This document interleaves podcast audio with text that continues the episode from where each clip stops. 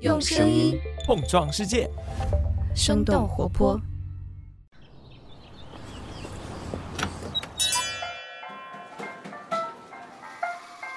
您的生动早咖啡好了，请慢用。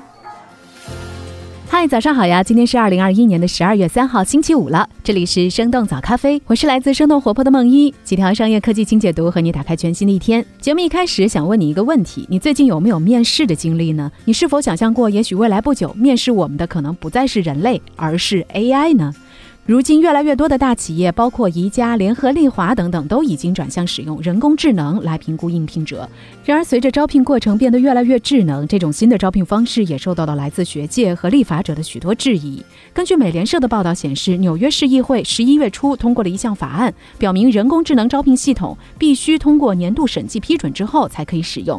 除此之外，这个法案还要求开发人员披露自动化系统，使得招聘过程更加透明。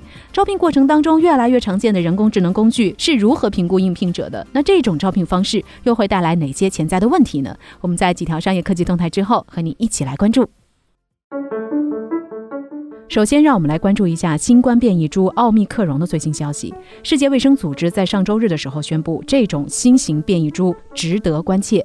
这样的关注等级和之前广泛传播的 Delta 毒株相同。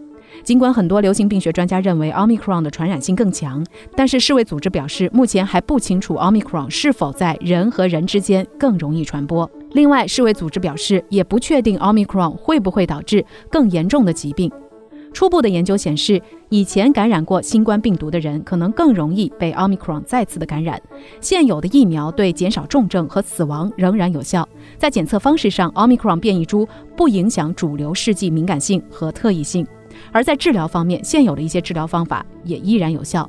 世卫组织方面建议大家保持社交距离、佩戴口罩、保持通风，并且接种疫苗。截止到十二月一号，美国、加拿大、澳大利亚、英国和中国香港等二十三个国家和地区出现了奥密克戎变异株的病例。下面我们来关注一下网易云音乐上市的消息。十二月二号，网易云音乐登陆港交所。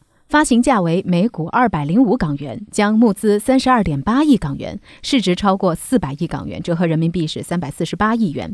根据他们的招股书显示，网易云音乐月活用户接近两亿，在线音乐付费用户数是两千七百五十二万，付费用户增速和付费率都位居在线音乐平台第一。除此之外，在经过今年上半年的调整之后，网易云音乐的净亏损从去年同期的八亿收窄为五亿元，并且在今年前三季度。的毛利率大幅度的提升，并且转正。目前，网易云音乐的收入主要来自两个部分，包括在线音乐服务收入和社交娱乐服务。在今年第三季度，他们的在线音乐服务的收入占网易云音乐总营收的一半左右。其实，早在今年八月，网易云音乐就通过了港交所聆讯。赴港上市只差临门一脚，但是八月九号的晚间，网易云音乐突然宣布暂停其 IPO 计划，直到最近他们才重启了上市之路。在 IPO 之前，网易云音乐已经进行过四轮融资，投资方包括阿里巴巴、百度等等。网易云也在招股文件当中表示，预期二零二一年起三年之内仍然会持续亏损，但是运营资金充足。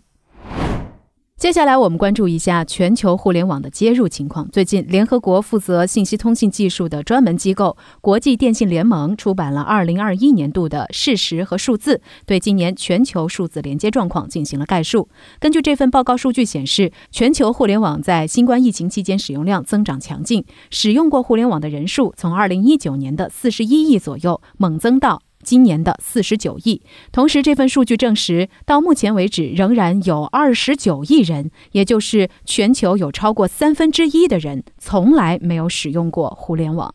另外，这份报告也提出。全球范围内的数字性别鸿沟正在缩小，但是在较贫穷的国家仍然存在着巨大的差距。全球的男性当中有百分之三十八的比例的人数没有使用过互联网，而这一比例在女性中更高。全球有接近一半的女性没有接入互联网。另外，城乡差距也是不发达国家在数字连接方面的一个主要挑战。除此之外，这份报告当中也表示，对于没有接入互联网的人来说，能否负担得起设备和服务的费用，仍然是一个主要的障碍。发展中国家广泛接受的上网费用，基本上是人均国民总收入的百分之二。然而，在世界上一些最贫穷的国家和地区，上网的费用可能会达到人均国民总收入的百分之二十，甚至更多。下面我们来关注一下 Meta，也就是 Facebook 的母公司一位高管离职的消息。根据彭博社十二月一号的报道，Facebook 的母公司 Meta 的高管 David Marcus 宣布离职。David Marcus 是 Meta 数字货币项目的负责人，他在二零一四年的时候离开 PayPal，加入了 Facebook，并且负责 Facebook 的聊天业务 Messenger。二零一八年，David Marcus 参与组建了 Facebook 的区块链部门。二零一九年，主导 Facebook 的加密货币 Libra 计划。这一计划遭到了立法者和监管机构的强烈反对。随后，Libra 更名为 DM。目前，这个项目仍然处于停滞状态。除此之外，David Marcus 还参与了 Facebook 数字钱包业务 Novi 的设计。今年十月份，这个项目在美国部分地区和危地马拉启动了试点。彭博社的分析表示，这次 David Marcus 的离职将会给 Meta 的数字货币支付计划增加了很大的不确定性。在 David Marcus 离职之后，Novi 项目的副总裁 Stephen Casrell 将会接任他的工作。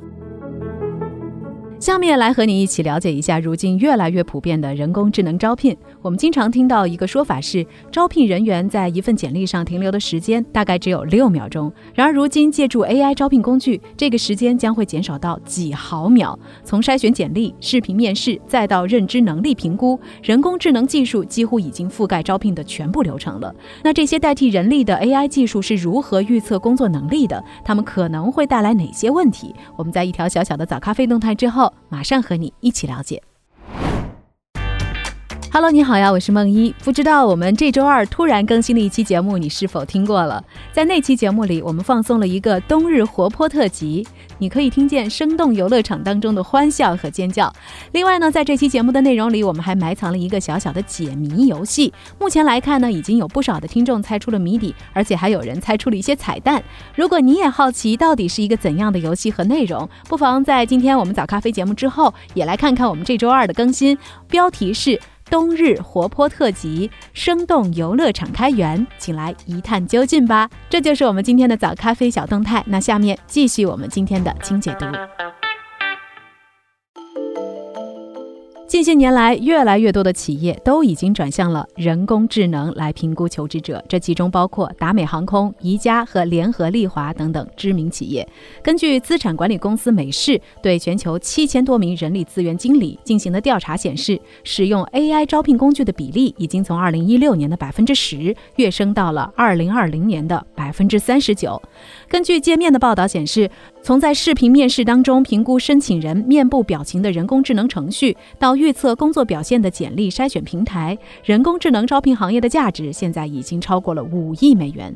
对于招聘人员来说，人工智能的主要吸引力在于可以节省时间，提高招聘效率。联合利华的一项案例研究发现，他们通过使用 AI 招聘软件，节省了人工筛选二十五万个应聘者的时间，为公司省下了一百万美元。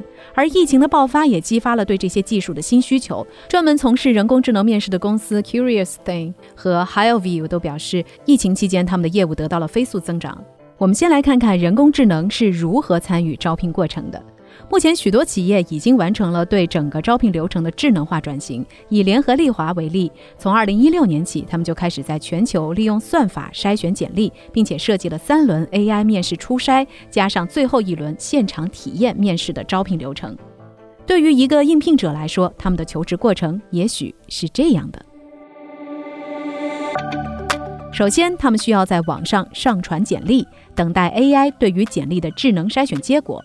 AI 利用深度学习的功能，可以通过对事实逻辑的分析以及与海量真实简历写法的比对，提示招聘人员简历中是否有注水和虚假信息。除此之外，AI 还会根据已有的知识图谱解构职位和简历，进行极速人岗匹配。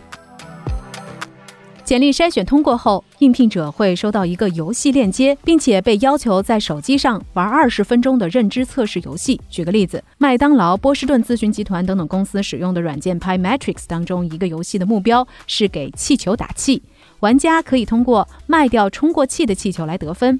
为了得到更高的分数，玩家需要争取得到更多更大的气球，同时还要确保在气球炸裂之前把气球给卖掉。在这一类的认知游戏当中，人工智能系统会根据应聘者的表现来评估他的注意力以及是否喜好风险等等一些特质。如果应聘者的性格反映了企业中成功能够担任这个职位员工的特征，就会被视为通过。再接下来，应聘者将会与 AI 机器人进行一场人机对话，在完全没有真人面试官参与的情况下来完成面试。人工智能视频工具会记录并且分析候选人的语调、肢体语言等等，并且形成报告，帮助面试官完成初筛。这个领域最大的公司之一 Hireview 表示，人工智能程序会通过分析一家企业优秀员工使用的词汇、常用的声音变化、人称代词等等，来判断应聘者是否与其匹配。就这样，一次在我们通常的概念里又耗时又耗力的招聘过程，就被迅速的在网络上完成了。随着招聘过程变得越来越智能，那这种新科技手段也受到了许多质疑。普林斯顿大学教授纳拉亚南直接把这种招聘方法称为“蛇油”，也就是表面上看起来高端前卫，而实际上却毫无效用的安慰剂。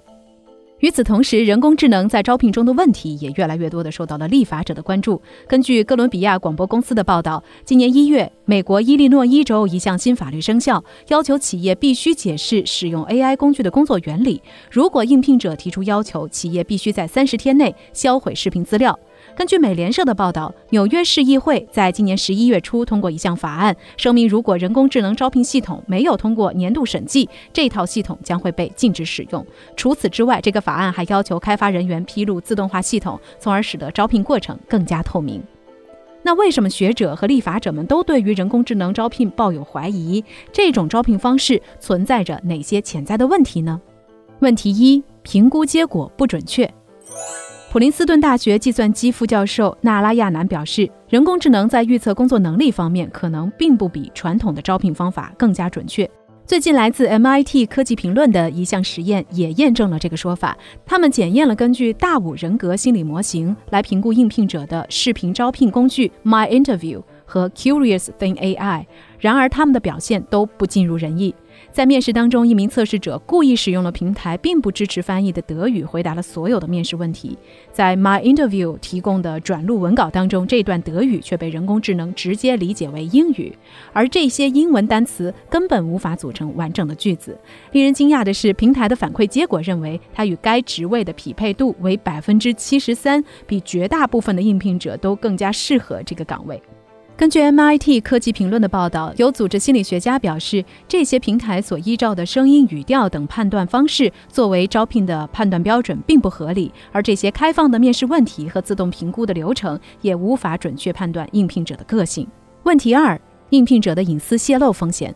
根据哥伦比亚广播公司的分析，在实际应用当中，这些系统通过人工智能收集了大量关于应聘者生理特征和个人信息的数据，并且将数据传输给各大科技公司。这种大规模的数据流通引起了许多立法者和隐私专家的担忧。对于隐私泄露的潜在风险，美国电子隐私信息中心在十一月要求联邦贸易委员会调查视频面试工具 HireVue。美国电子隐私信息中心声称，Hireview 的算法并不透明，并且这个工具对生物特征数据的秘密分析对求职者的隐私造成了重大伤害。问题三：人工智能判断存在偏见。在招聘过程当中，人工智能算法在评估当中可以剔除应聘者的姓名、年龄、性别和种族等等信息。然而，即便如此，人工智能也可能会学习到人们无意识的偏见，通过特定身份群体表现出的行为来进行不公平的判断。其中最著名的例子来自于亚马逊在2018年开发的一款招聘工具。这个工具模型学习了过去十年中应聘者提交给亚马逊的简历，并且从中有效地得出了一个结论，那就是男性候选。人在科技领域更受欢迎，因此这款工具对包含“女性”一词的简历以及两所女子大学的毕业生进行了降级处罚。虽然这个工具从来没有被正式在招聘当中使用过，但是它展示了用机器代替人类判断时依旧会存在的性别偏见。LinkedIn 使用过的人工智能工具案例也显示，算法可以针对特定性别群体表现出的行为模型来下判断，比如。男性比女性更有可能申请超出其经验资格的工作，并且男性在简历当中通常会比女性写下更多的技能。算法则会根据这些行为模型的特点，理解为这些女性应聘者自身的缺陷，从而给出对女性求职者不利的评估结果。可以预见，人工智能在未来将会更多的参与企业招聘流程的方方面面。有更多的学者和立法者也开始关注如何使人工智能的判断更加公平和透明。对于这一点，《华尔街日报》的一篇文章提出了一个形象的比喻。他们说，我们应该清楚地向人们展示用于判断他们的因素，就好像食物配料表向人们展示食物当中的成分一样。这就包括在使用 AI 招聘工具向应聘者提供详细的判断标准，以及在拒绝应聘者之后给出详细的原因。而许多的立法者也开始倡议，通过对人工智能工具算法的公开审计，来确保算法的公平。那说到这儿，也想问问你，你在找工作当中体验过 AI 面试吗？你对于 AI 招聘的过程怎么看呢？不妨在我们的评论区，大家一起来聊聊。另外，说到算法，本周刚刚上线的声东击西的内容也和平台以及算法有关，感兴趣的朋友千万别错过。好了，这就是我们今天的生动早咖啡。那我们在下周一一早再见啦，拜拜。这就是今天为你准备的生动早咖啡，希望能给你带来一整天的能量。如果你喜欢我们的节目，请记得在苹果 Podcast 给我们五星或者好评，也欢迎你分享给更多的朋友，这会对我们非常有帮助。同时，你也可以在公众号和微博搜索“生动活泼”，声是声音的声，这样就可以了解更多与我们节目相关的信息啦。生动早咖啡，期待与你下次再见。